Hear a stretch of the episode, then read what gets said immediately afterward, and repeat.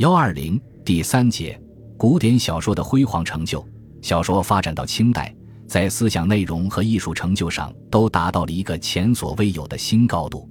许多优秀的作家继承并发扬魏晋志怪小说、唐宋传奇、宋元话本和明代拟话本及长篇章回小说的优良传统，发挥自我的艺术创造才能，相继创作出《聊斋志异》《儒林外史》《红楼梦》《镜花缘》。和《阅微草堂笔记》等小说作品，使得中华民族又增加了几位跻身于世界文学之林的伟大作家，扩大了中华文化在世界上的传播和影响。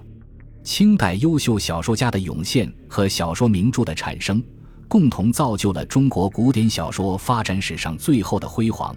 为最终走向没落的中国封建社会抹上了一笔引人注目的色彩。清代小说也因此成为清代文学史上成就最大的文学题材形式。